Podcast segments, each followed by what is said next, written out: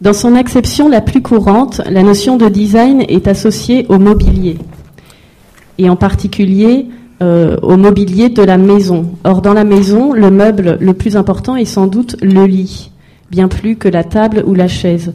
D'une part parce que le lit, euh, nous y passons une très grande partie de notre vie, et d'autre part parce qu'il a une charge symbolique très forte, parce qu'il est lié à la génération et à la mort. C'est pourquoi, pour apprécier la place du lit dans le design contemporain, il paraît important de faire un retour en arrière sur l'histoire de ce meuble. Et pour euh, nous éclairer sur cette question, nous avons invité ce soir Pascal Diby, qui est ethnologue, professeur à l'université Paris 7 Denis Diderot, et qui est notamment l'auteur d'une ethnologie de la chambre à coucher, dont vous voyez la couverture sur l'écran.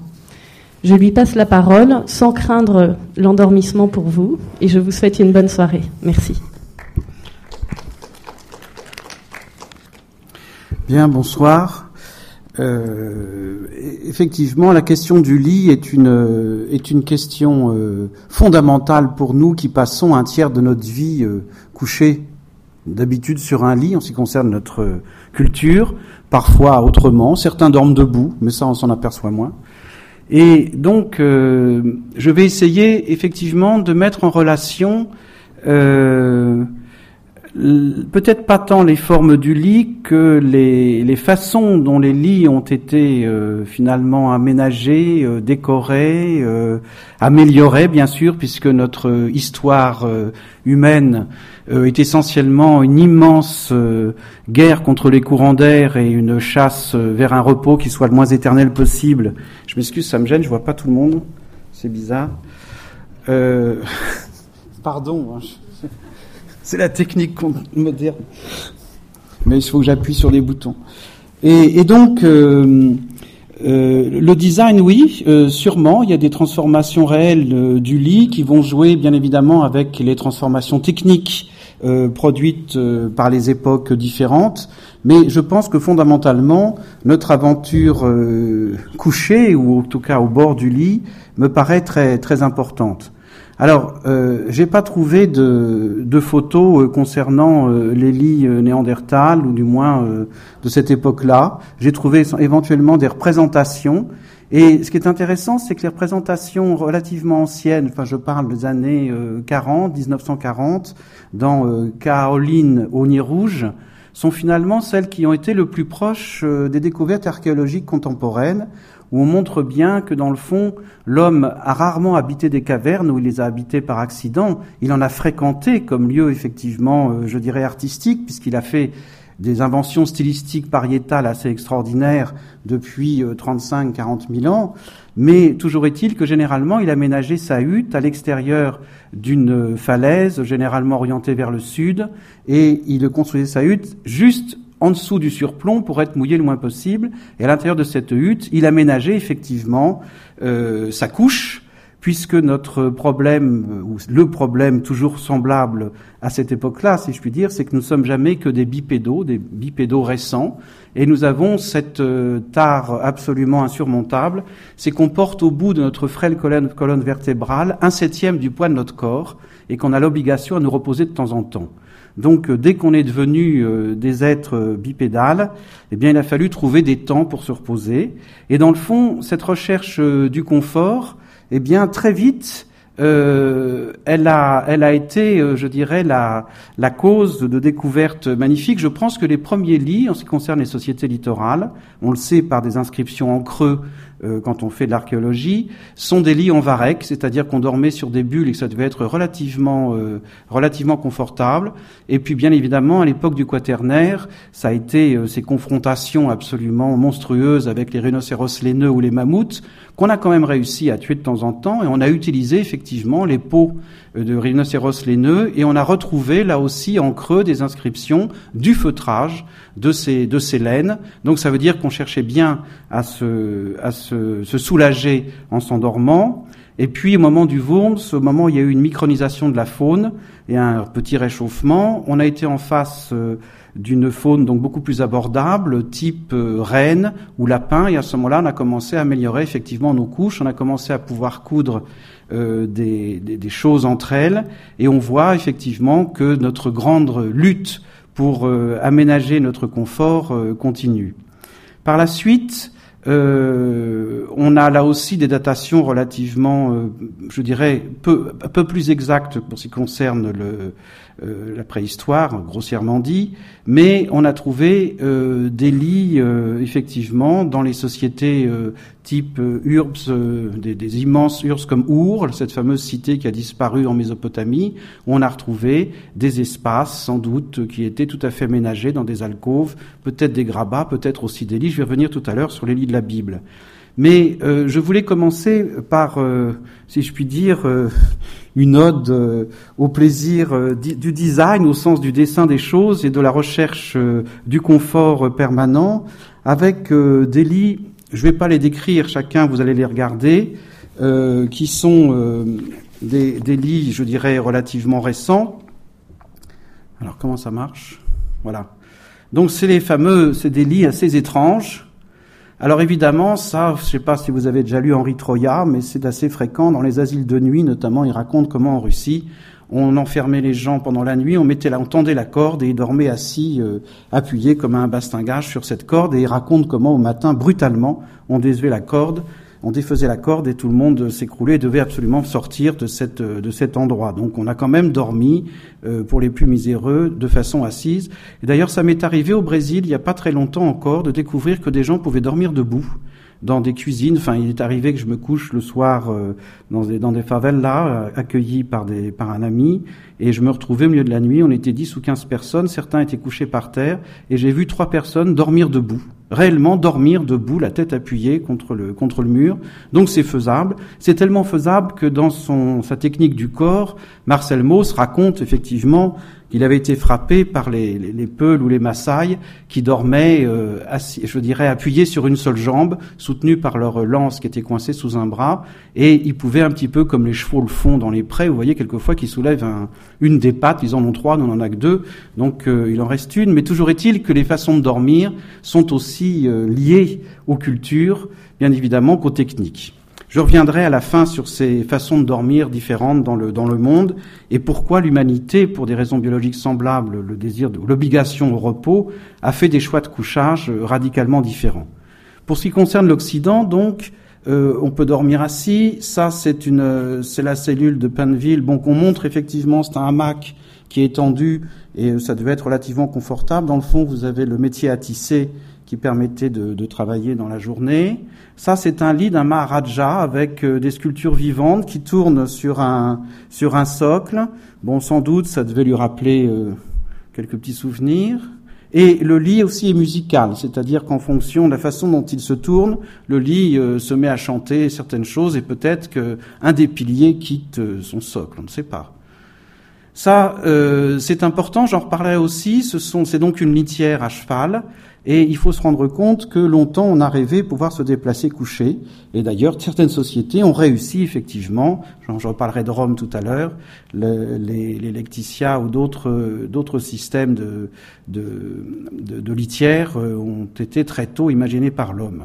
Et puis vous vous souvenez du bon roi d'Agobert aussi qu'on présente toujours de façon évidemment archétypale, euh, tiré dans une charrette euh, par des bœufs. Évidemment, c'était les fameux rois feignants. Je vous signale au passage que c'est une propagande carolingienne anti-mérovingienne et que ces fameux maires du palais mérovingiens en fait avaient une, une culture extraordinairement développée, notamment au niveau de l'art.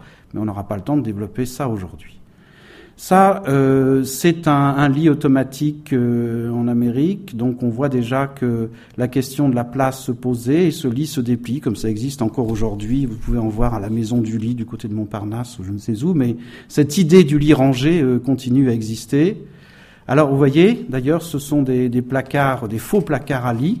Alors c'est intéressant parce que ça pose aussi la question du couchage, de savoir pourquoi nous, nous conservons toute la journée, si je puis dire, nos lits euh, présentables ou en place, alors que des sociétés ont fait le choix de ranger tous les matins leurs lits en les, en les roulant ou en les mettant dans un coin. Euh, c'est le cas du Maghreb, c'est le cas d'une partie de la Grèce, c'est le cas d'un certain nombre, enfin d'énormément de sociétés où finalement euh, on efface les traces de la nuit parce que la nuit n'a pas de sens, le repos a un sens, mais la nuit n'a un sens qu'en Occident, dans nos sociétés, je dirais, rythmées euh, par, une, par un temps inventé relativement récemment chez nous, c'est 7 heures de sommeil, paraît-il, pour la santé.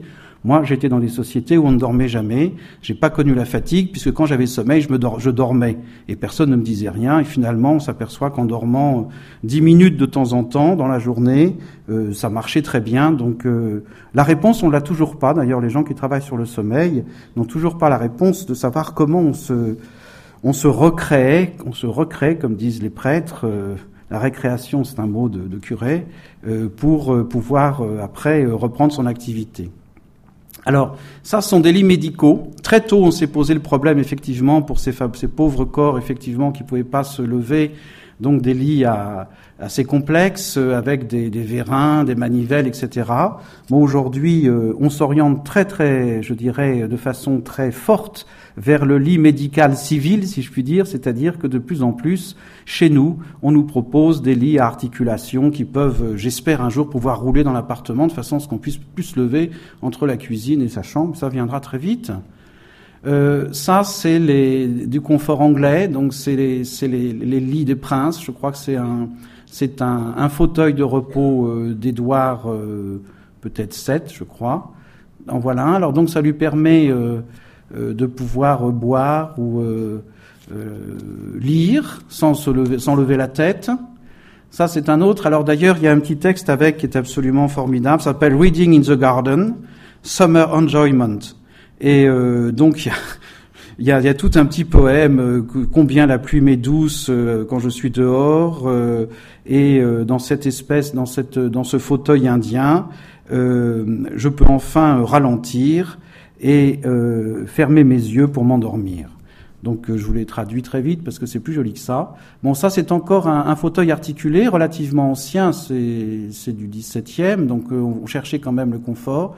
Alors celle-là, elle m'intéresse parce que c'est un lit trop petit pour deux, mais on est deux quand même, avec une lecture à l'envers par rapport à la, à la, à la bougie. Alors la bougie ou le, ou le réveil sont des choses extrêmement importantes et j'ai toujours été fasciné, c'est sans doute pour ça que j'ai choisi ce, design étrange au début, ces lits terribles.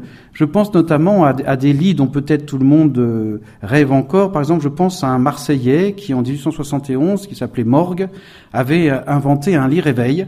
Donc on se réveillait le matin, un coup de feu vous réveillez, avec un, l'allume-chandelle. Donc en fait, la chandelle mangeait une ficelle qui finalement euh, permettait au pistolet de tirer un coup de feu. Et puis euh, après, euh, si on se levait pas, il y a un, mécanisme qui commençait à tirer les draps.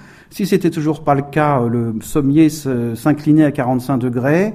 Et si on n'était toujours pas tombé, euh, finalement, il y avait un autre mécanisme qui arrivait avec un bras mécanique qui poussait le dormeur, avec un troisième panneau qui disait debout, et enfin un quatrième bras articulé qui lui proposait un café chaud. Donc le réveil était violent, mais il n'était pas méchant. Donc cette question-là est toujours posée. Ça, c'est une des plus belles inventions que je connaisse. C'est belge, belge invention. C'est pour pouvoir respirer de l'air frais directement dans son lit. Je connais un autre dessin où il y a deux, il y a deux pavillons, ce qui, qui permet à la fois de respirer et de pouvoir se soulager. Donc c'est des inventions aussi liées à cette époque aériste où on a essayé de démiasmer, de, de, de, de, sortir de cette poussière qui était prise dans les fameux rideaux. Je sais pas, vous avez toutes les, les, les, les descriptions, par exemple, de Huysmans dans À rebours, qui montrent comment ces pièces étaient fermées, etc. Et c'est cette grande époque où on met l'hygiène au premier rang. On va réinventer aussi le métrage, le mètre, les cubes des, des, chambres à coucher. Et donc, c'est des moments très importants dans notre histoire, je dirais, contemporaine de, de la chambre et du lit. Là, c'est pas mal aussi. C'est donc euh, pouvoir lire sur le ventre dans les positions les plus confortables. Et puis, je crois que c'est encore un prince. Bah, D'ailleurs, c'est le, prince dans sa, dans son fauteuil, donc qui peut lire, euh, boire. Et d'ailleurs, vous verrez que dans, le design contemporain, dans des lits euh, des années 90, vous allez retrouver cette idée de pouvoir avoir euh, des tables, je dirais, de, de nuit tout à fait pratiques et individuelles, qui puissent ressortir et être utiles directement quand vous êtes dans votre lit.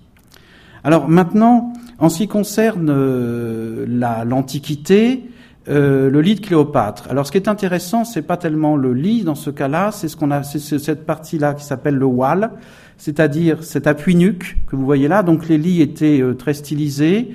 Généralement, euh, les, les, pieds de lit étaient euh, étaient sculptés, représentaient une divinité, soit qui faisait peur, pour écarter les, les, mauvais. Donc ici, par exemple, ce lit à baldaquin, c'est Bèze barbu, aux jambes tortes.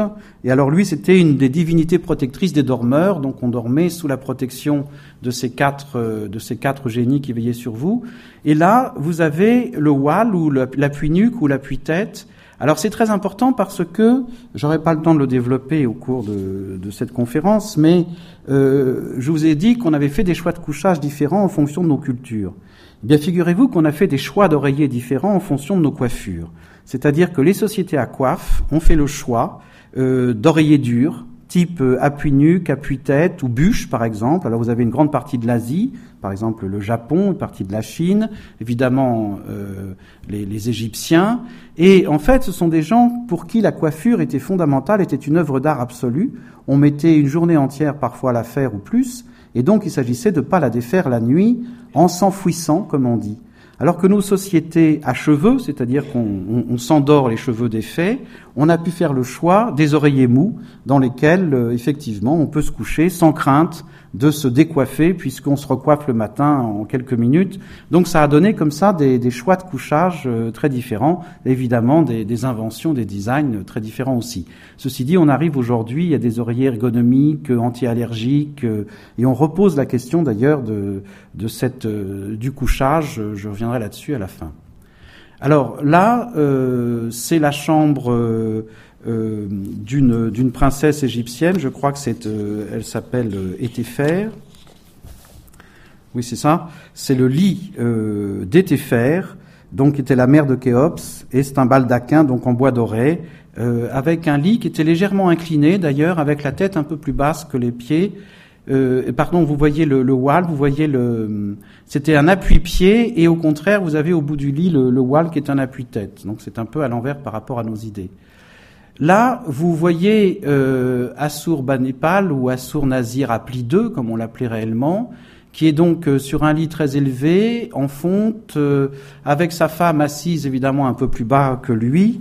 Euh, donc, c'est un, une façon aussi, on arrive au lit, j'allais dire, biblique, c'est-à-dire ces énormes lits qu'on va retrouver dans, dans, nos histoires. en passant, il y a un berceau, c'est les lits, les lits du, de la Bible, sans doute, est-ce Moïse sauvé des eaux?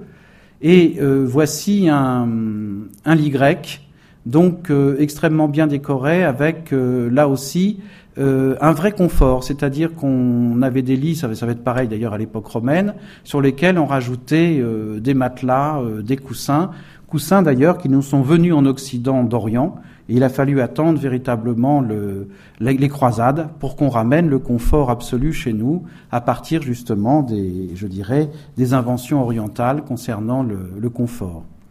Bon, à nouveau le, lit avec un, une harpe, enfin c'est un, sans doute un chanteur, euh, peut-être courtise-t-il la dame. Là, c'est des lits euh, qui montrent que parfois se mettre au lit est dangereux. C'est Judith et Holoferne, donc euh, elle a tranché la question avec son épée. Et donc c'est un bibliques euh, bien connus. Ça, c'est encore un des, un lits très importants. Donc dans les lits bibliques, il y a le fameux lit de, Salomon.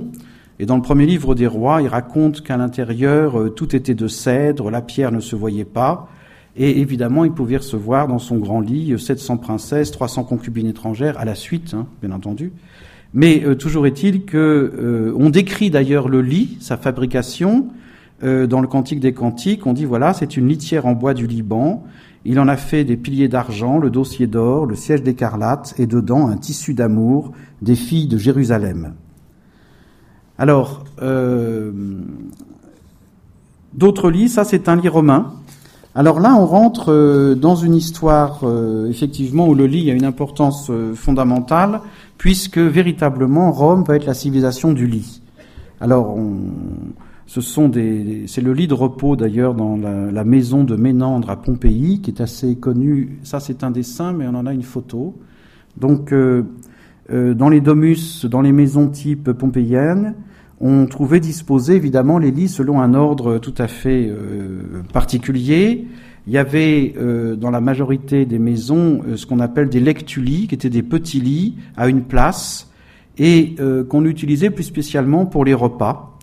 Alors ces repas, on les prenait dans le triclinium où les, les, les, gens mangeaient face à face, appuyés sur le cubitus, c'est-à-dire sur le coude gauche, on mangeait avec la main droite, et euh, on mettait à cet effet sous le cubitum un coussin euh, qui s'appelait le cubital, et euh, chacun évidemment prenait place selon son, son rang.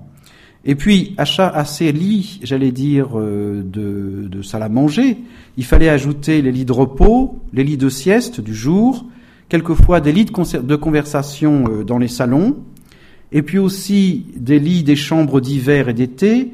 Alors, ces lits généralement étaient euh, soit sur une surrévélation, surrévélation sur le sol, ou bien dans une alcôve. Quant aux chambres à coucher, c'était des caméras obscuras, c'est-à-dire c'était des chambres euh, généralement très sombres, pour deux raisons.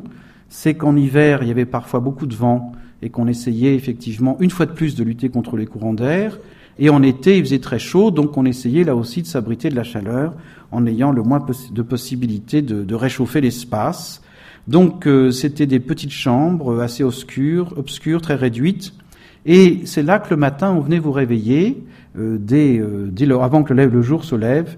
Et très généralement, on se mettait à parler avec le maître de maison à la lueur d'une petite lumière qui s'appelait le lucubrum, et c'est ça qui a donné, puisqu'on parlait dès le matin, les, les, qui étaient en fait au départ les paroles de l'empereur. Derrière, en plus de ces lits, il y a ce qu'on appelait le lectus genialis, donc un lit conjugal. Euh, c'était plutôt réservé à ce qu'on pourrait dire, si c'est possible de le dire pour Rome, une petite bourgeoisie, une bourgeoisie moyenne. Pour ce qui était des, gens plus riches, généralement, chacun avait son lit, chacun avait sa chambre. Et euh, dans ce lit euh, personnel, on rajoutait évidemment un matelas de plumes, euh, et puis dessus une lirette euh, recouverte d'une housse, des coussins, etc. Et euh, à la fin, il fallait que le cubator, celui qui se reposait, soit le mieux possible. Enfin, pour ne pas perdre la main, ou plutôt pas perdre le lit, plutôt, quand on se déplaçait, ça a commencé par les riches malades, et puis ça a continué avec les bien portants pour aller au Sénat ou pour traverser la ville, on prenait un lecticia, c'est-à-dire un lit porté par six ou huit esclaves, euh, généralement syriens, c'était plus chic, c'était un meilleur moteur animé, euh, je dirais, de la literie, que petit à petit on a remplacé par des mulets ou par des chevaux, et donc on a inventé le bas, justement pour pouvoir porter les, les lits, les lecticia, et puis après on est passé à la cella, c'est-à-dire à la chaise, euh, la chaise à porteur. Alors, cette histoire de lit euh, et, de, design, parce que finalement, je vous ai montré des choses, design au sens dessin, au sens couleur, au sens, euh, je dirais, euh, euh explication euh, finalement culturelle, eh bien, on va le retrouver là aussi. La difficulté qu'on a pour regarder les choses, c'est qu'on les regarde avec notre regard contemporain, c'est-à-dire qu'on n'a pas l'idée de ce qu'un homme du Moyen Âge pouvait voir, de ce que nous voyons nous, de ce qu'il nous a laissé. Et par exemple, euh, si je regarde cette chambre, euh, je suis assez étonné. Alors c'est une aquarelle récente hein, de 1994 qui a été faite pour l'exposition Rêve d'alcôve qui a eu lieu aux Arts Déco dans ces années-là. Mais euh, je constate qu'il y a une couleur qui n'était euh, pas présente euh, avant, qui est le bleu. Vous voyez que le bleu, on a le sentiment qu'il domine. Et en fait, eh bien le, le bleu euh, va jouer un rôle très important dans les décorations justement des, intérieurs, parce que pour la première fois, on va commencer à peindre et avoir des tissus sur fond bleu, et à peindre des ciels bleus. Et euh, en fait, euh, c'est parce que ça correspond à l'expansion du culte marial, où petit à petit, à partir du XIIe siècle, la Vierge va revêtir un manteau de robe bleue. Et ça veut dire quoi? Ça veut dire que ces couleurs sont importantes au Moyen Âge parce qu'il y avait peut-être beaucoup plus que chez nous aujourd'hui une grande soif de classification. Et cette classification permettait de hiérarchiser aussi les individus, de leur donner des signes d'identité ou d'appartenance, c'est-à-dire qu'en fait c'était des codes de reconnaissance. Et il faut se, rendre, compte que dans, ces, dans, ces, dans ce, 11e siècle connaiss, con, con, euh, naissant, euh, il y avait essentiellement avant que le bleu arrive trois couleurs de base qui étaient le, le blanc, le rouge et le noir. Et cette combinaison était très limitée justement pour pouvoir euh, représenter finalement son particularisme, sa particularité, ça, être reconnu. Donc on y a ajouté vers le XIIe siècle le bleu, le vert et le jaune. Et en fait, on est passé d'un système de trois couleurs à six couleurs. Et petit à petit, le bleu est devenu le contraire du rouge. Vous savez qu'on dit souvent du bleu qu'il est froid, du rouge qu'il est chaud. Mais euh, ce bleu va gagner euh, petit à petit d'une façon si forte qu'on va retrouver même dans les constructions des, cathédrales, je pense aux vitraux de Chartres, au bleu de Chartres, le fameux cobalt. Eh bien, c'est le début là aussi pour les décorations intérieures d'une véritable euh, chromophilie qui, qui, est en train de se répandre partout. Et en fin de compte, assez vite, puisque la Vierge s'habille en bleu, eh bien à partir de Philippe Auguste, pour se rapprocher là aussi du Christ, le roi va commencer à porter un habit bleu. Vous verrez qu'il est acheté, on reviendra là-dessus. Et euh, finalement, Philippe Auguste, puis son petit-fils de Saint-Louis, vont être les premiers à adopter l'habit bleu comme mode aristocratique, comme expression des, des rois de France. Alors qu'est-ce qui s'est passé? Eh bien, il s'est passé que en fait, euh, ce bleu est tiré d'une plante qui s'appelle la, la, guêde ou pastel. Donc c'est une espèce d'arbuste qu'on a utilisé et qui était au départ un colorant artisanal. Mais finalement, comme le bleu est devenu à la mode, on a commencé à développer une véritable culture industrielle du guêde, notamment en Thuringe, en Toscane, en Picardie, du côté de Toulouse.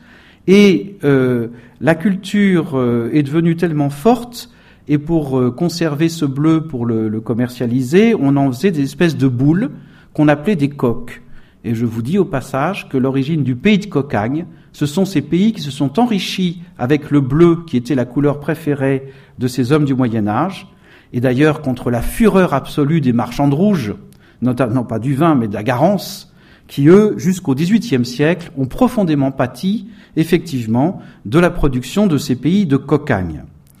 Donc ça veut dire que euh, pratiquement du XIe siècle jusqu'au XVIIIe siècle, le, bleu a été la couleur préférée des Européens. Et euh, ce bleu de guêpe, ce pastel, a été, vous le savez, euh, remplacé à un moment donné par l'invention d'un pharmacien en 1720 qui a inventé ce fameux bleu de Prusse qui va mettre fin au pays de Cocagne puisqu'elle va être détrônée par la production chimique finalement du bleu et puis euh, le, le, bleu finalement va rester euh, à la fois comme une expression d'une mode, mais au lieu de s'aristocratiser, va devenir beaucoup plus populaire. C'est les fameux bleus de travail, et ça va passer par l'expression d'un d'un pantalon que tous ont porté, le fameux blue jean, c'est-à-dire le qui en 1850 a été cette toile effectivement qui était teinte à l'indigo, qui est devenue là aussi une expression d'un vêtement un peu passe-partout et non pas d'un vêtement remarquable. Donc vous voyez comment le bleu, là aussi, va se, va se transformer. Alors là, c'est intéressant parce que vous voyez que la dame porte du bleu. Donc vous avez bien compris qu'elle était magnifique et chaste, et d'ailleurs elle éprouvait assez peu de, de, désir. Le moine est à sa place, il est, enfin excusez-moi, à sa place, il est, il est un peu débordé. Mais euh, ce qui est intéressant, c'est le fond rouge. Alors justement, on est là dans euh, aussi une une représentation très importante que vous allez revoir justement dans toutes ces chambres que je vais vous présenter. Euh, ce lit est entouré de rouge essentiellement, et en fait, dans le système chromatique de l'Antiquité, euh, au départ, ça tournait autour de trois pôles. Il y avait le blanc qui représentait l'incolore, il y avait le noir qui représentait plutôt le sale, le pas propre, et le rouge qui était la seule couleur digne du nom de couleur. Et alors évidemment, la suprématie du rouge euh, va nous être apportée de l'Orient vers l'Occident mais elle était déjà euh, présente, puisque finalement, dans l'art pariétal dont je vous ai parlé tout à l'heure, euh, les, dessins euh, qu'on retrouve dans les grottes étaient faits à partir d'ocre rouge souvent, ou d'ocre orange, et tous ces bestiaires, par exemple, de la grotte de Chauvet sont à, à, dominante rouge. Et puis au néolithique, ils avaient déjà repéré la garance, et ils utilisaient déjà la garance comme, comme, comme teinture. En fait, le rouge va renvoyer à deux éléments qui est tout à fait patent sur cette sur cette fresque, c'est le feu, le sang, et bien évidemment, c'est à la fois, je dirais, le feu qui souffle l'esprit, et en même temps le feu qui souffle l'enfer. Donc là, on est sur un fond, vous avez bien compris, que la scène du baiser, eh bien, on l'a déjà vu avec Judas, qu'elle est refaite à nouveau, et euh, que dans l'Ancien Testament, le rouge est tantôt associé à la faute, donc euh, à l'interdit, il est là, il est présent, et en même temps à la puissance de l'amour, donc c'est tous les feux qui brûlent chez ce capucin pour cette euh, sans doute pucelle qui est sous lui. Et puis après, ce rouge va être utilisé à Rome de façon très forte, et ils vont d'ailleurs totalement faire disparaître le murex, qui était un coquillage méditerranéen, et qui a été essentiellement la couleur euh, finalement des empereurs et des chefs. Et euh, ils vont passer du murex, qui vont totalement éteindre l'espèce, puisqu'on les récoltait euh, sur les, sur les côtes, et ils vont passer à la cochenille, c'est-à-dire à, ces, petites, ces petits parasites qui vivent sur les feuilles de chêne et qu'on va utiliser pour faire du rouge. Donc il y aura deux types de rouge. Il y aura un rouge vif, et on va le voir, ce rouge, on va le voir apparaître. Là, vous avez encore Chose intéressante, euh, je, dis ça en passant, mais vous avez encore la couverture rouge sur un fond lisse avec un truc indéterminé et en haut un pêcheur qui les a vus s'embrasser et donc évidemment je reviendrai sur les rayés, les tachetés, etc. On est totalement dans le péché.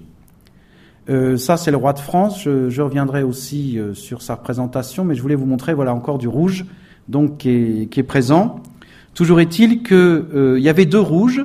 Il y avait le rouge de luxe euh, le murex ou par la suite euh, la cochenille, et puis le rouge garance qui était le rouge des paysans, c'est-à-dire un rouge euh, beaucoup moins rouge que les autres rouges. Donc là aussi, l'histoire pour s'habiller, et vous verrez sur certains tableaux, je reviendrai en arrière, hein, mais par exemple, des femmes s'habillant en rouge, et les hommes s'habillaient essentiellement en bleu au début. Et puis, à partir du XVIe siècle, les hommes ne vont plus s'habiller en rouge, euh, puisque c'est les femmes qui vont commencer à s'habiller en rouge et les hommes en bleu. Et c'est sans doute de cette époque-là, pense-t-on, que le bleu étant devenu la couleur des hommes et le rouge la couleur des femmes, peut-être a-t-on hérité du bleu pour les garçons et du rose pour les filles On ne sait pas très bien, mais en tout cas, le choix de cette couleur-là est peut-être une inversion effectivement des valeurs dans, le, dans la couleur. Et puis le rouge, euh, ben on est en pleine période rouge, c'est-à-dire c'est l'idée de Noël, c'est l'idée de la fête, c'est l'idée du luxe, c'est l'idée du spectacle. Hein, tous les, les galas, euh, les, les, les, opéras, euh, etc., c'est toujours rouge. Donc il y a bien une histoire avec le rouge euh, très particulière. Alors je reviens un peu, un peu en arrière parce que je voulais vous raconter d'autres choses. donc je passe simplement, je voudrais signaler au passage que quand j'ai écrit l'ethnologie de la chambre à coucher, j'ai rencontré une telle présence des capucins et des, prêtres que finalement euh, j'ai commis après une ethnologie des curés parce que je les avais tellement rencontrés euh, dans le mi-temps du lit que je me suis dit qu'il y avait une histoire intéressante. Bon, je vais pas développer ça. Là, vous avez donc une représentation de, Saint Louis euh, couché sur un lit. Donc, je viendrai, je reviendrai là-dessus, mais c'est intéressant. Vous avez là une expression justement de, représentation du point de vue de la couleur euh, c'est euh, les fleurs de lys, c'est-à-dire que vous avez sur ce bleu uni, vous avez un sommet. Vous avez un sommet, et en fait, euh, le sommet va représenter bah, finalement quelque chose qui va permettre à l'artiste, d'une certaine façon, d'habiller l'espace, de jouer avec les contrastes, et aussi de donner plus de luminosité à la, matière qui est peinte. Alors, le, sommet euh, va être aussi avec le, damier, ça aussi c'est du sommet sur le rouge, et là vous avez du damier. Alors le, damier, c'est une sensibilité médiévale euh, euh, très particulière qui est en fait une expression superlative du rayé. Hein, le rayé, je vais revenir dessus, c'est une histoire de diable, comme vous le savez, ou comme on a inventé. Et euh, en fait, ça a été euh, le grand combat contre l'uni, c'est-à-dire euh, dans ces, ces surfaces unies, on a commencé à faire des contrastes avec le sommet. Mais en fait, par rapport à une surface monochrome, finalement, les petites figures géométriques qui vont être peintes, comme ici, là, euh, ça, c'était souvent emprunté au répertoire du blason, donc on voyait des points, des étoiles, des, des croisettes, des trèfles, des fleurs de lys, etc. Et généralement, c'est plus clair aussi que le fond. Ça permet à l'œil d'être attiré, de permettre une diversité pour le regard quand on fait de la peinture. Et puis, donc, ce roi de France, qui est dans l'azur semé de fleurs de lys d'or, eh bien, euh, c'est à la fois le signe du pouvoir, c'est à la fois le décor cosmique, c'est à la fois l'attribut marial, et en fait, il est complètement, je dirais, euh, habillé du symbole de la souveraineté et de la fécondité.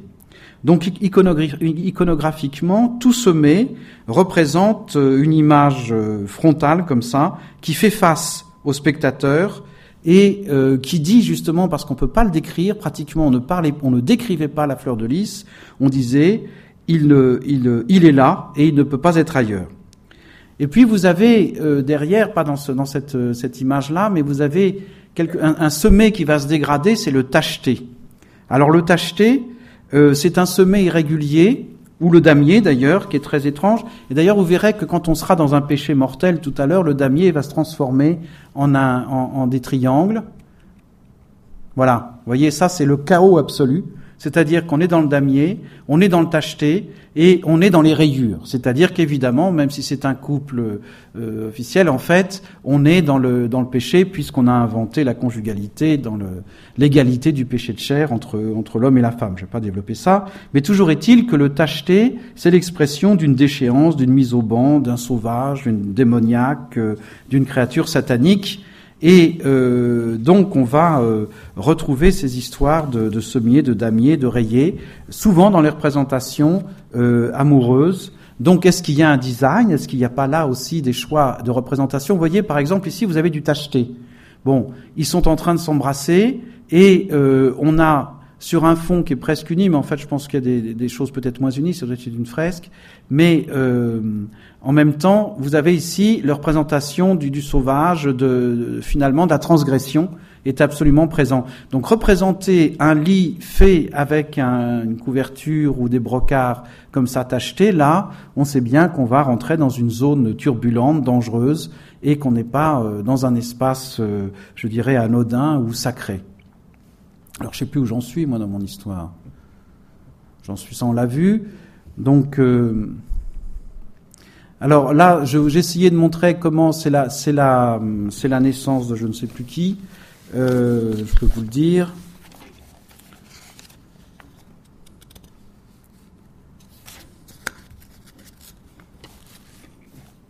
Je me souviens plus qui c'est.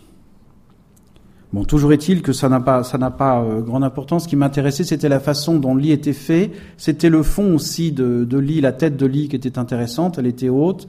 On était à l'intérieur d'une maison. Vous voyez que la cheminée est présente. Bon, cheminée qui ne servait pas à, chauffer, mais qui servait à faire la cuisine essentiellement. Et là, alors là, ça c'est formidable. On est au cœur euh, de la rayure.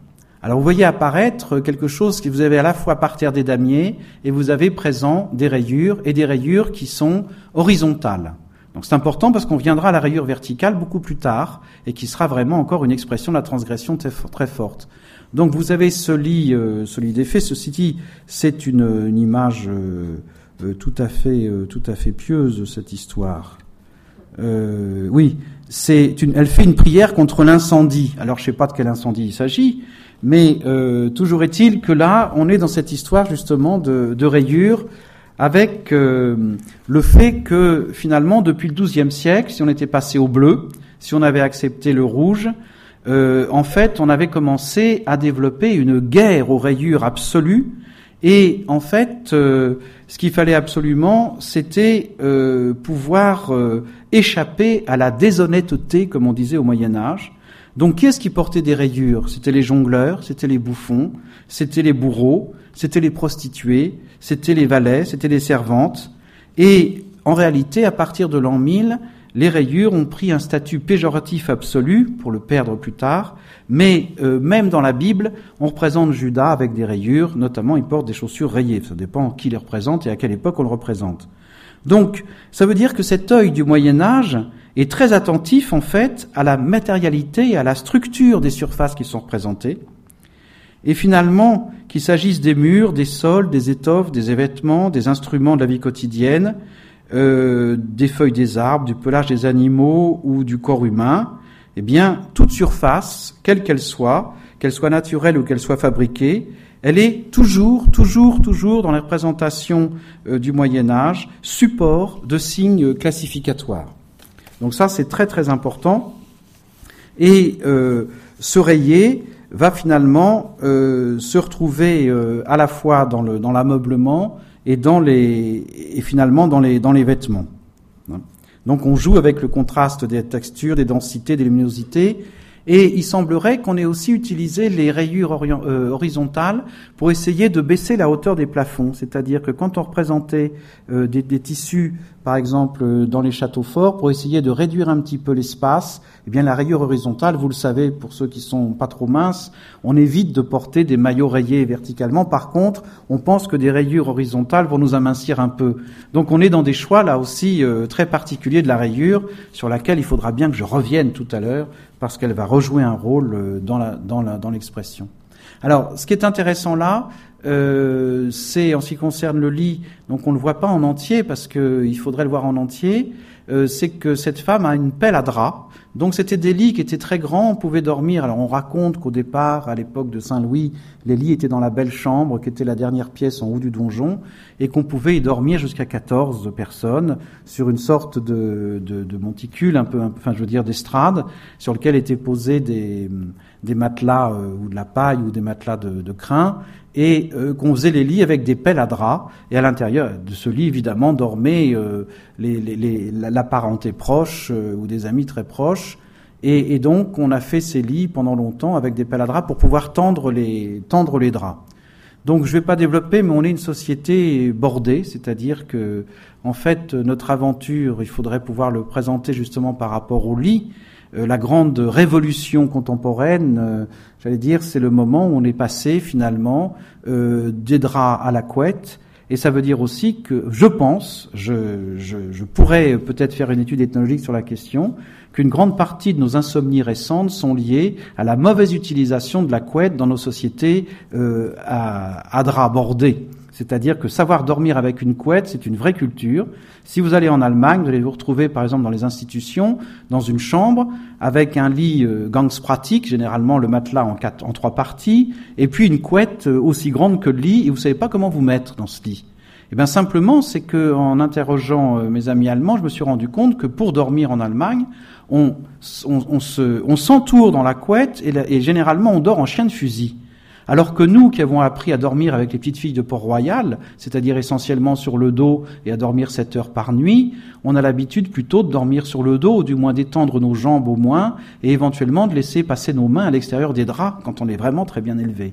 Toujours est-il que là, euh, ces choix de couchage fait que finalement, c'est l'expression, si moi je le lis en tant qu'ethnologue, là j'ai l'expression d'une société adra, c'est-à-dire que c'est toute la société latine méditerranéenne, qui implique donc une domestication directe d'une plante qui s'appelle le lin, et les draps d'ailleurs dans beaucoup de patois, et encore aujourd'hui nos derniers draps s'appellent les linceuls, l'inswall, le drap de lin, et impliquait donc un système, je dirais, de, de, de, de, lit, de couverture par pelure d'oignon en fonction de la chaleur. D'ailleurs, on dort essentiellement dans des chambres non chauffées, et généralement, la belle chambre, ce qu'on appelle la belle chambre dans les maisons traditionnelles, se trouve derrière le mur de la cuisine, en espérant justement que le feu fait pour manger va chauffer un petit peu la chambre derrière. Mais avant qu'elle nous chauffe, vous verrez, si vous avez des maisons de campagne, il y a souvent des placards. On ne savait pas très bien pourquoi il y a des beaux placards comme ça dans une chambre derrière la cuisine. Et on découvre finalement, cette belle chambre, c'est l'endroit où on mettait dans ces placards le lait à cailler avec la chaleur dispensée par, le, par la cuisine. Donc ça voulait dire qu'on avait développé un rapport, je dirais, à une domestication directe du lin, qui est toute notre histoire, effectivement, de l'Inswell, de la naissance jusqu'à la mort. Et à partir de Metz, jusqu'au fond de la Scandinavie, euh, des steppes euh, de l'Asie, etc., on trouve une semi-domestication indirecte qui est essentiellement l'utilisation des couettes, ça veut dire des elders, ce qu'on appelle chez nous des édredons, et donc est à l'imitation des sociétés littorales, où on a emprunté effectivement cette semi-domestication des oiseaux dits elders, et on en a fait un système de couchage très particulier, puisque la majorité de ces pays scandinaves habitent des stoves, Offenbank, enfin, dorment sur des lits chauffants, habitent dans des maisons très chaudes où généralement, plus il fait froid, plus on se déshabille dans la maison. Si vous avez été en Russie, vous verrez combien il fait chaud dans les immeubles et combien il fait froid dehors. Et en même temps, généralement, on dort nu sous la couette, généralement sur un, sur un lit chauffant. Donc ça implique, si vous voulez, un rapport à l'espace et peut-être justement au design, pour le coup, euh, radicalement différent en fonction de ces cultures qui ont fait des choix de couchage absolument différents. Donc là, on enfin, je l'ai fait dans mon ouvrage, mais euh, il y, a, toute une histoire très précise, évidemment, à faire sur nos façons de, sur nos choix de, couchage et nos lits, c'est-à-dire des lits en émail, des lits durs, des lits chauffants, comme une partie de la Chine, et euh, qui sont pas du tout la même chose, évidemment, que, que nos lits euh, à ressort bisconique, comme on est arrivé aujourd'hui. Mais là aussi, c'est une, une aventure euh, contemporaine. Alors bon, là on est dans le péché absolu. Là on retrouve un roi, ah, c'est pas un roi d'ailleurs, c'est un duc, je ne me souviens plus lequel, qui parle. C'est Charles, excusez-moi, c'est Charles VI couché sur son lit en présence de trois courtisans qui s'entretient avec Salmon. C'est une peinture de 1412. Donc vous avez du rouge, vous avez du bleu, et puis vous avez un truc très bizarre, c'est qu'il y a un type en vert. Alors vous verrez que le vert, euh, finalement, dans cette histoire de représentation, euh, c'est un peu considéré comme une couleur moyenne. Euh, D'ailleurs, il porte un livre, il a sans doute un, un, un, rôle particulier. Et euh, le vert, c'est aussi euh, une couleur euh, qui est pas très, euh, on peut pas avoir confiance dans le vert. Hein.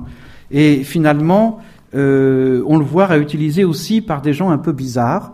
On retrouve par exemple dans les casinos de Venise pour jouer aux cartes, c'est sur un tapis vert. Vous savez bien qu'on joue au 17e aussi, la cour joue sur des tapis verts, que dans les conférences généralement on met un tapis vert. Et finalement, euh, ce vert euh, va être à la fois une couleur un peu ambiguë. Euh, c'est un peu tout ce qui bouge, tout ce qui change, tout ce qui varie, tout ce qui est lié au hasard, c'est-à-dire quelque chose qui n'est pas très fixé. Et du coup, petit à petit, ça va prendre une dimension négative jusqu'à une époque très contemporaine où ça redevient positif puisque vous savez que le vert va redevenir l'espoir à partir de la Révolution française. Et aujourd'hui euh, les écologistes évidemment reprennent le vert comme l'expression là aussi d'une euh, d'une d'une vision euh, positive ou en tout cas propre du monde etc mais toujours est-il que le vert a quelque chose à voir avec la promiscuité. Et puis aussi pourquoi est-ce qu'un feu rouge et vert c'est-à-dire pourquoi est-ce qu'on passe au vert? Eh bien parce que le vert c'est la permissivité c'est-à-dire que finalement, c'est quelque chose qui va vraiment, pas vraiment dans un sens, mais euh, qui joue effectivement euh, l'apaisement, euh, la médiation, la non-violence. Et en fin de compte, nos feux rouges sont verts et rouges depuis 1800, depuis le moment où euh, la signalétique euh, internationale des bateaux a été reprise par les trains, puis par les voitures. Et voilà pourquoi nous passons au vert euh, quand nous sommes quand nous sommes aux voitures. Vous avez compris pourquoi on passe pas quand c'est rouge d'ailleurs. C'est la même histoire. Donc là, vous avez quand même un peu de bleu, beaucoup de rouge, du bleu encore, et puis du vert.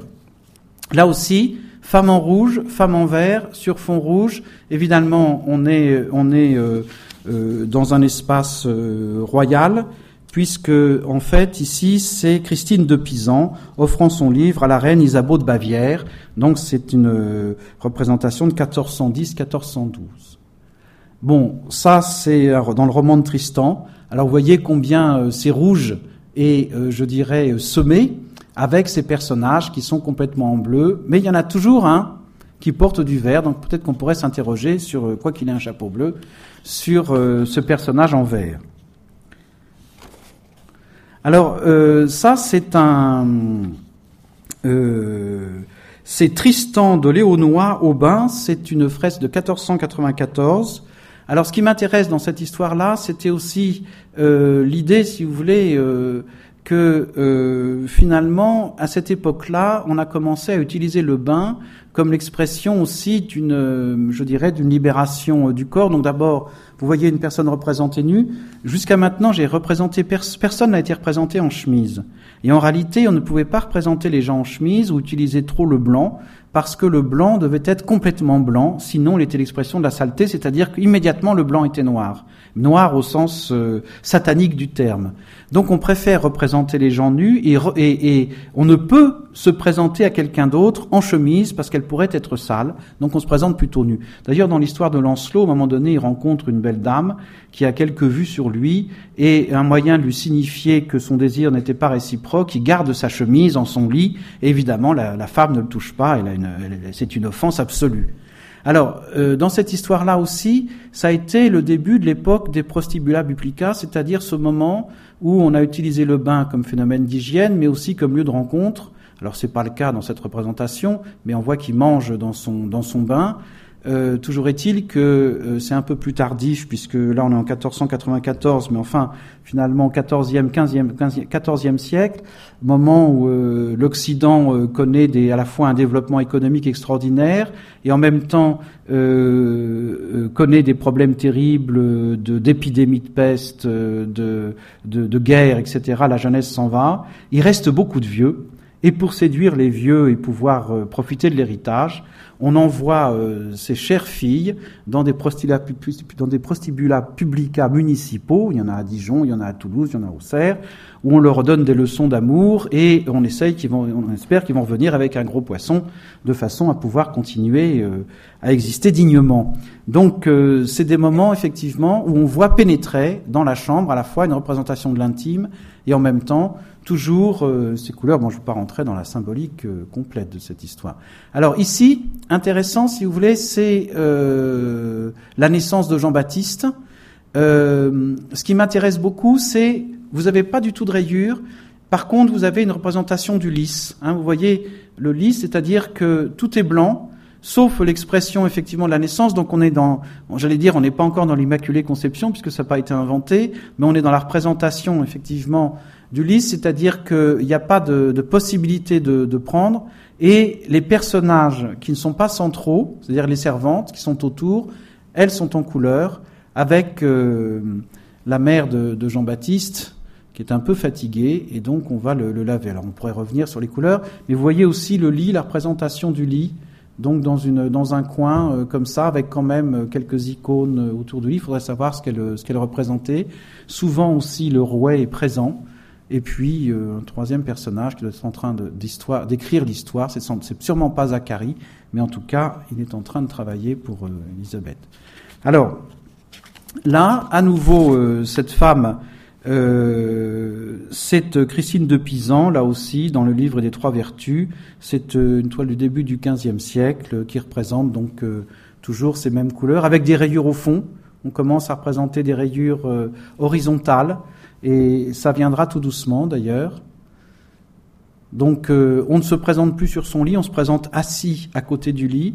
Alors là aussi, il y a une grande légende. Si vous allez, c'est un peu plus tardif, mais si vous allez visiter le château de, le château de, je sais plus, un château de la Loire, excusez-moi, de Chambord par exemple, vous aurez un gardien qui vous dira qu'à chaque fois on, représente, il y a des bas-reliefs qui représentent je ne sais qui, Charles Quint ou un autre euh, euh allongé sur son sur son lit.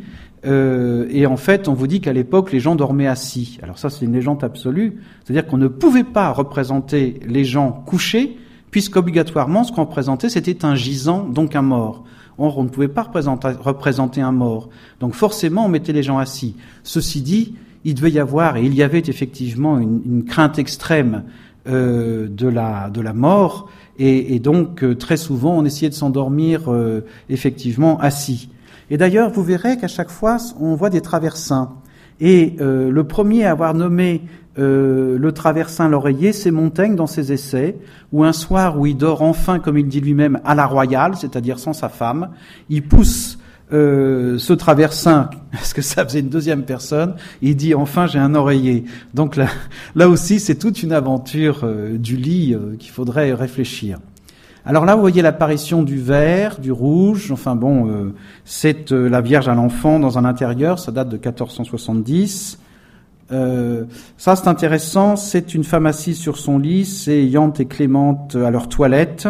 Ça date de 1560, donc c'est un peu plus tardif. Mais il y a l'apparition des gaz, des, des étoffes légers, des, des transparences et puis aussi des festonnages euh, qu'on voit apparaître. Donc euh, les choses commencent à se... Vous voyez encore du damier, mais c'est un jeu, donc on est bien effectivement dans une, dans une chose interdite, mais on est quand même dans une aventure euh, particulière. Là encore du vert, du rouge, on retrouve donc ça c'est une, ça représente le mois de janvier, je crois, oui c'est ça. Euh, c'est euh, un, Giovanna Francesca, etc. Alors là, vous avez reconnu ces Botticelli.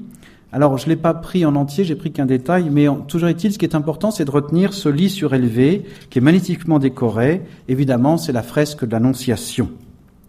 Ici, euh, c'est un détail euh, de, des amants de nymphes, des, amants avec la nymphe Ilia. C'est à Ferrare. Donc vous avez un détail. Ce qui m'intéressait, c'était la façon dont la, la, robe était posée sur le bord du lit, c'est-à-dire c'était des lits sans doute qui étaient des lits meubles.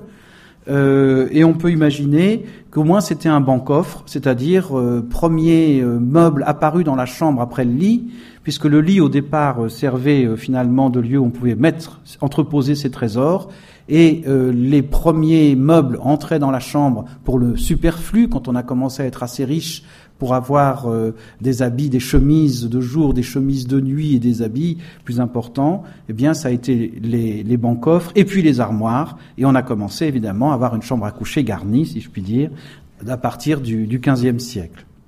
Là, euh, c'est, euh, je ne sais plus qui, c'est, l'annonce hommage. Bon, c'est, c'est net. Tacheté, hein, c'est des sauvages.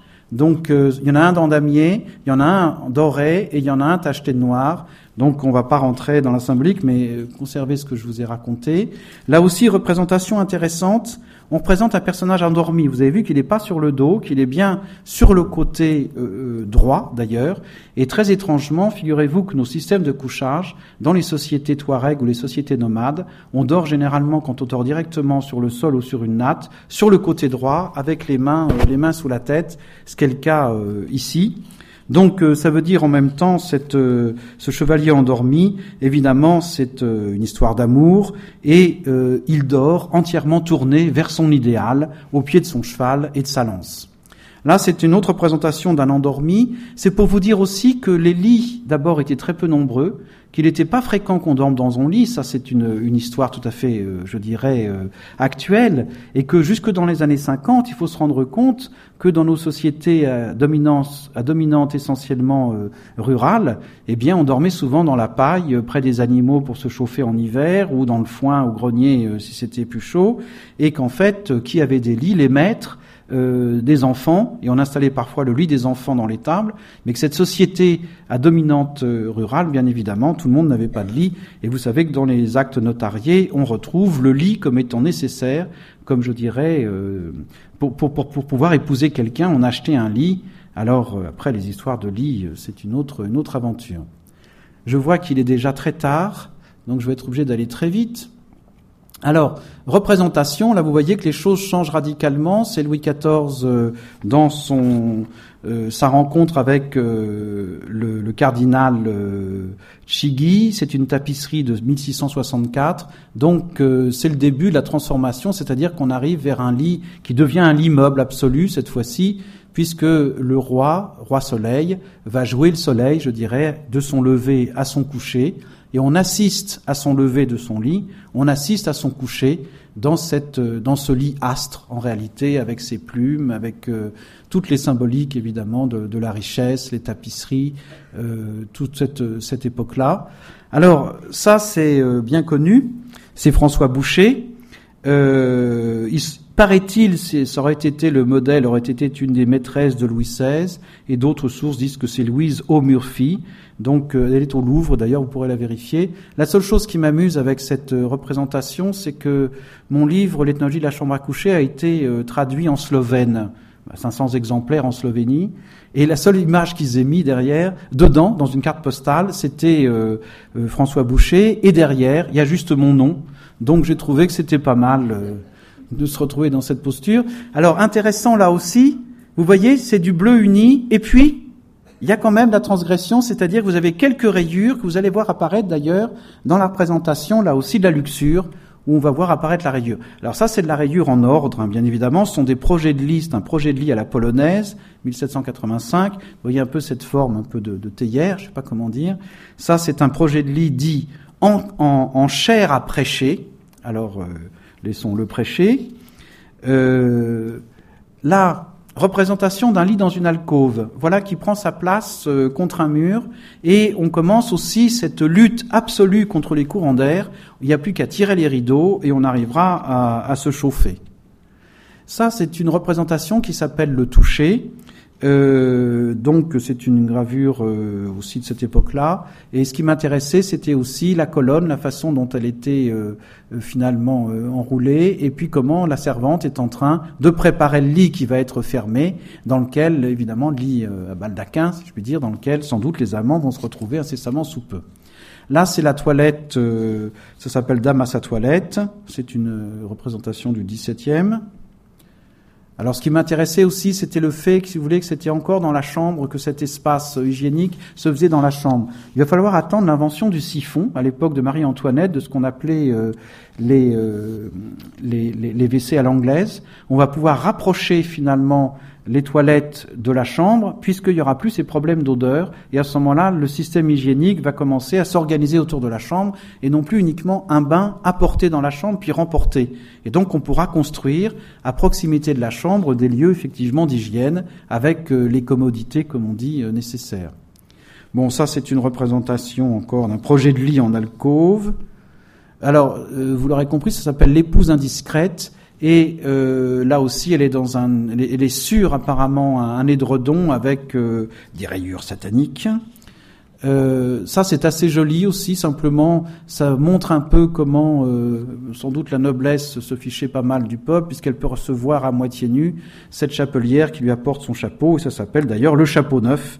C'est une toile de Jean-Baptiste Mallet, ou Maillet, je sais pas comment on dit, de 1759. Là aussi, euh, la chambre à coucher comme lieu d'intimité, donc on est rentré vraiment dans le privé. La chambre à coucher est devenue privée. Le lit est beaucoup plus débonnaire, moins, moins je dirais, euh, apprêté. On voit qu'il a servi, qu'il n'est pas encore refait. Et euh, là aussi, ça s'appelle la lettre. Elle lit le courrier du matin, sans doute de son amant que le jeune garçon a apporté. Cette femme met le feu en route. la, la coiffeuse est déjà là et on voit un peu comment ça se passe. Par contre, euh, ça, ça s'appelle le, le, lever des ouvrières de mode. Donc on voit un petit peu cette, euh, ces lits qui sont côte à côte et euh, ça montre aussi la promiscuité dans les espaces populaires pour dormir. Mais vous voyez bien que les lits sont très grands et que là aussi on s'abritait à l'intérieur de tentures pour éviter le froid. 19e siècle, alors on est dans une histoire à nouveau différente s'appelle la nuit de noces. Et qu'est-ce que vous voyez partout? Des rayures. Il n'y a plus que des rayures.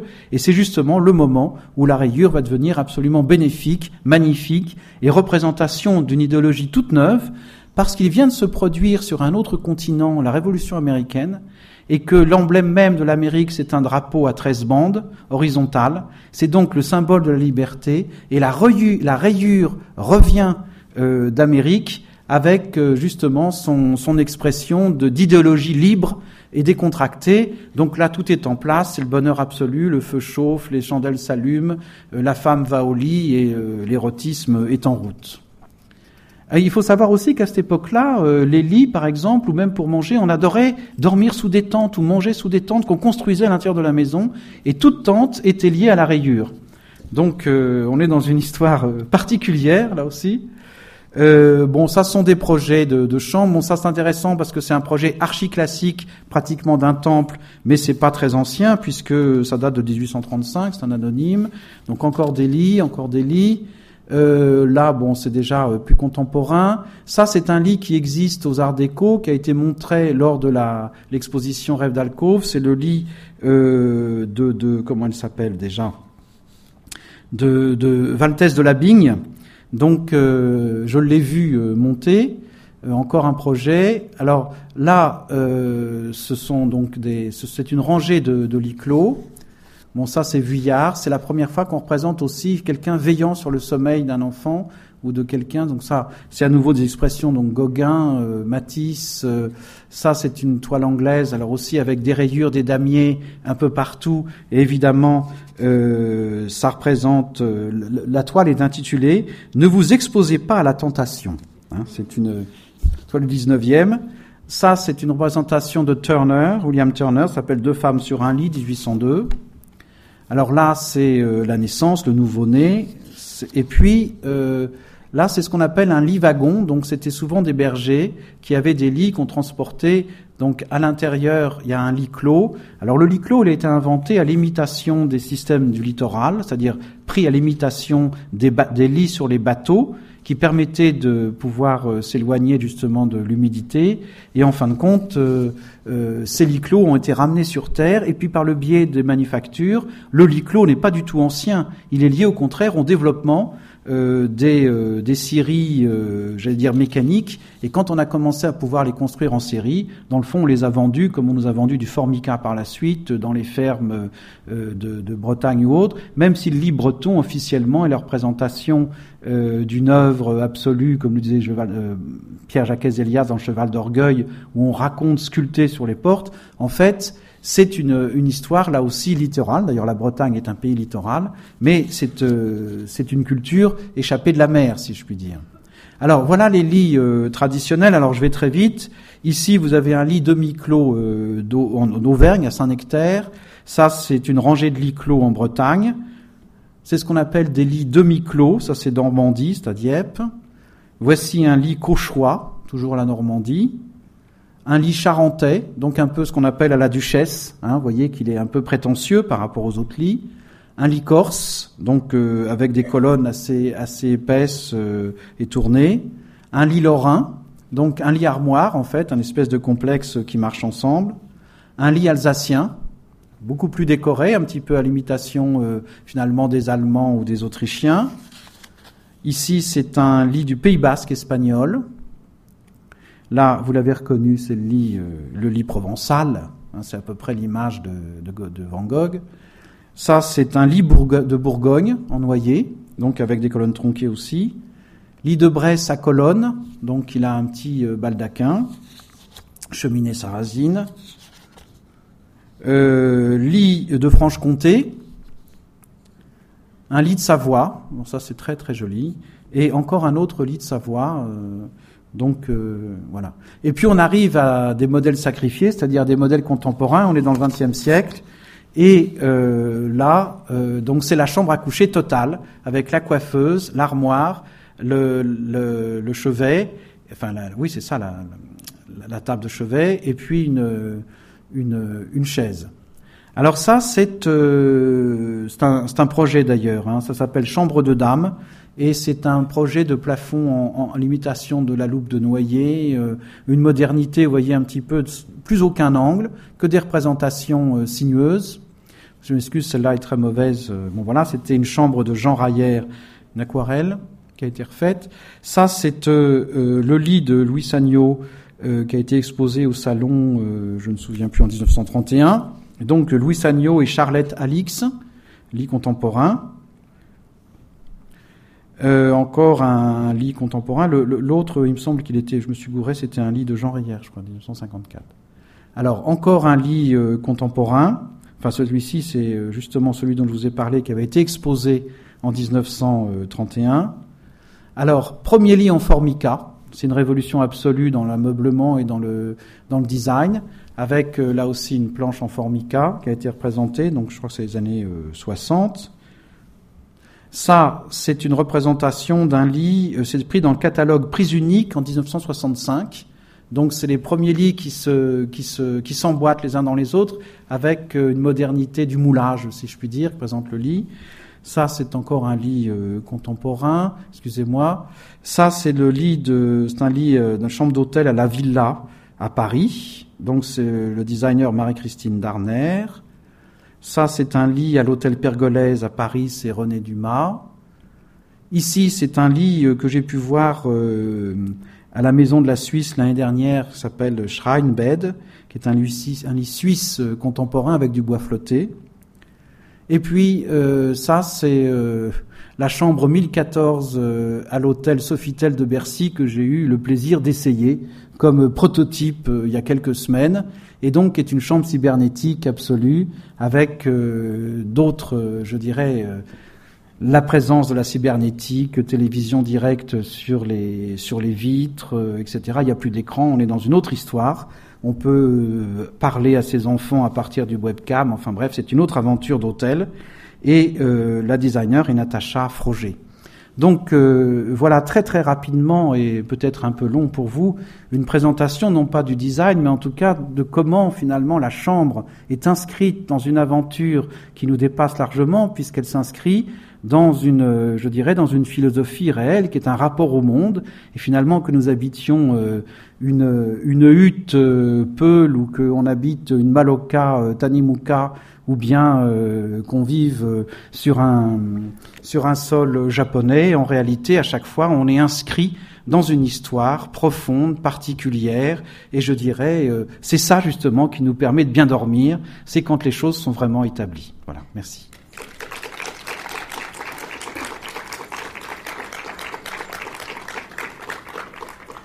Je ne sais pas si vous avez des questions ou euh, si vous voulez dormir tout de suite, je ne sais pas.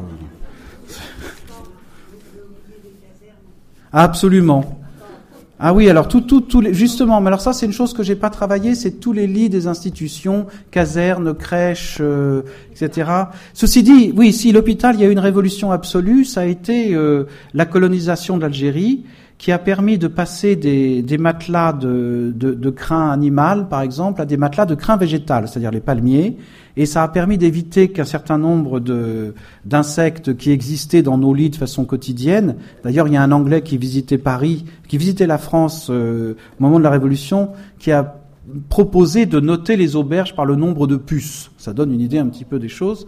Et dans les hôpitaux, la grande révolution, ça a été matelas en crin végétal et lits en fer qui donné la possibilité de nettoyer finalement les tenons et les, mortaises au chalumeau, ce qui était impossible jusque-là, et donc de pouvoir chasser les punaises et, les, autres euh, animaux euh, du, du, lit, si je puis dire. Donc euh, je suis entièrement d'accord, j'ai pas travaillé du tout sur les... Alors le convertible, c'est un nouveau lit effectivement, euh, dans le sens où euh, vous avez vu qu'il était présent euh, finalement dans les dans les années 1880 dans ces eaux-là, puis il a disparu et il a réapparu maintenant pour des raisons sans doute économiques, de manque d'espace ou de, de, pièces, comme on dit, multifonctions. Alors la moustiquaire a déjà existé depuis très longtemps, effectivement, et les premières dont on a les traces, c'est en Égypte. Et en fait, au départ, on dit que les premières moustiquaires ont été simplement des filets de pêche tendus pour éviter les moustiques. Et à partir de là, évidemment, on a commencé à tisser des moustiquaires euh, par la suite. Quoi. Sur le berceau, alors ça c'est encore une autre histoire. Il y a des sociétés qui attachent, il y a des sociétés qui libèrent, il y a des sociétés qui bercent, il y a des sociétés qui tirent, etc. C'est une histoire très compliquée parce que c'est effectivement un risque réel. Euh, vous savez qu'il y a des gens, on attache un, au bout du, du, pied, on attache un petit fil. Donc il y a des berceaux à, à bascule qui permettent à la maman de, de pouvoir euh, bercer le bébé, etc. Ah oui, oui, c'est très. Oui, oui. Donc, alors, il y a, y a tous les lits. Alors, on peut prendre le lit de Napoléon qui a été vendu 1500 fois euh, partout. C'est de, effectivement, c'est lits militaires, euh, les lits de camp américains par la suite, le matelas pneumatique avec la tentative, ça a beaucoup marché en Amérique, mais peu ici, les waterbeds, hein, qui étaient trop lourds pour nos. C'est, extraordinaire de dormir dans un waterbed. Moi, j'ai, passé. Euh, ah, ça dépend combien on est.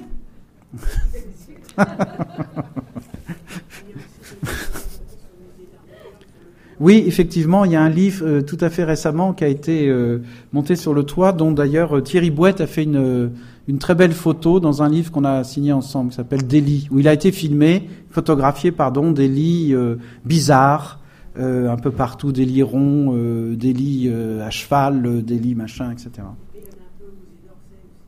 Oui, ben au musée d'Orsay, il y a un fond, il y a eu ce, cette exposition Rêve d'alcôve où il y a un fond de lit très important. Oui.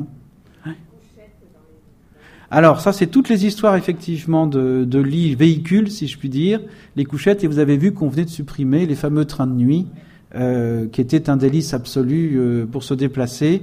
Et donc, on n'aura plus que des couchettes euh, peut-être confortables, mais en tout cas, c'est plus la même histoire qu'un T2 ou un T3, qui était une aventure romantique, évidemment, de se déplacer en dormant. Quoi. Donc voilà, c'est euh, il y, a, y, a, énormément de choses encore à dire. J'ai pas j'ai pas pu tout développer, mais euh, très rapidement, j'espère que vous avez eu une petite idée de ces transformations du lit, de leur couleur euh, et de leur confort. Mais j'ai pas tout tout décrit. par exemple, la roulette. Vous me parliez justement des des, des clics-clacs ou des lits comme ça. Il faut se rendre compte qu'au Moyen Âge, dans ces immenses espaces qui étaient les salles de château, En réalité, quand on recevait du monde, des chevaliers pour une fête, généralement on montait des palissades en bois, on mettait euh, les femmes d'un côté, les garçons de l'autre, enfin les chevaliers d'un côté, les demoiselles de l'autre, et il y avait ce qu'on appelle euh, justement ces fameux lits euh, à roulettes ou gigognes, et on sortait des lits qu'on baladait dans le château et qu'on rangeait les uns dans les autres comme des poupées russes après pour pour la prochaine fête. Et au milieu de cette grande salle, il y avait la belle chambre du roi qui était en fait son trésor. Il dormait dans une chambre où sous son lit il y avait euh, tous, les, tous les habits pour les tournois qu'il prêtait au chevalier et qu'on devait lui rendre à la, fin des, à la fin des tournois. Et il dormait directement sur ce véritable trésor, c'est-à-dire les brocards et autres paires de manches. D'ailleurs, les paires de manches, c'est une autre paire de manches, c'était des manches évidemment qu'on retirait et qu'on envoyait euh, comme des filles, euh, etc. Ah oui, mais ça, des, des représentations, vous en avez sans doute des millions. Que vous dire d'autre? Mille choses si vous voulez, mais.